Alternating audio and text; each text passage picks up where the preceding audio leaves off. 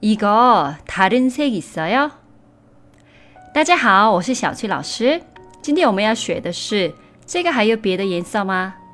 이거다른색있어요这句话听起来也比较长，是吧？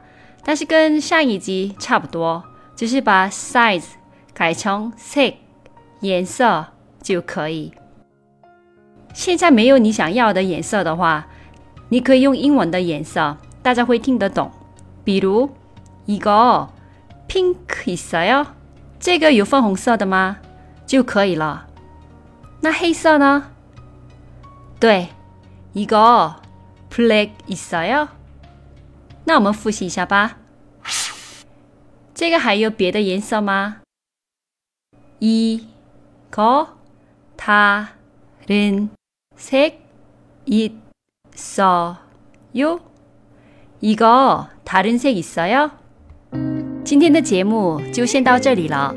감사합니다수고하셨습니다그럼안녕히계세요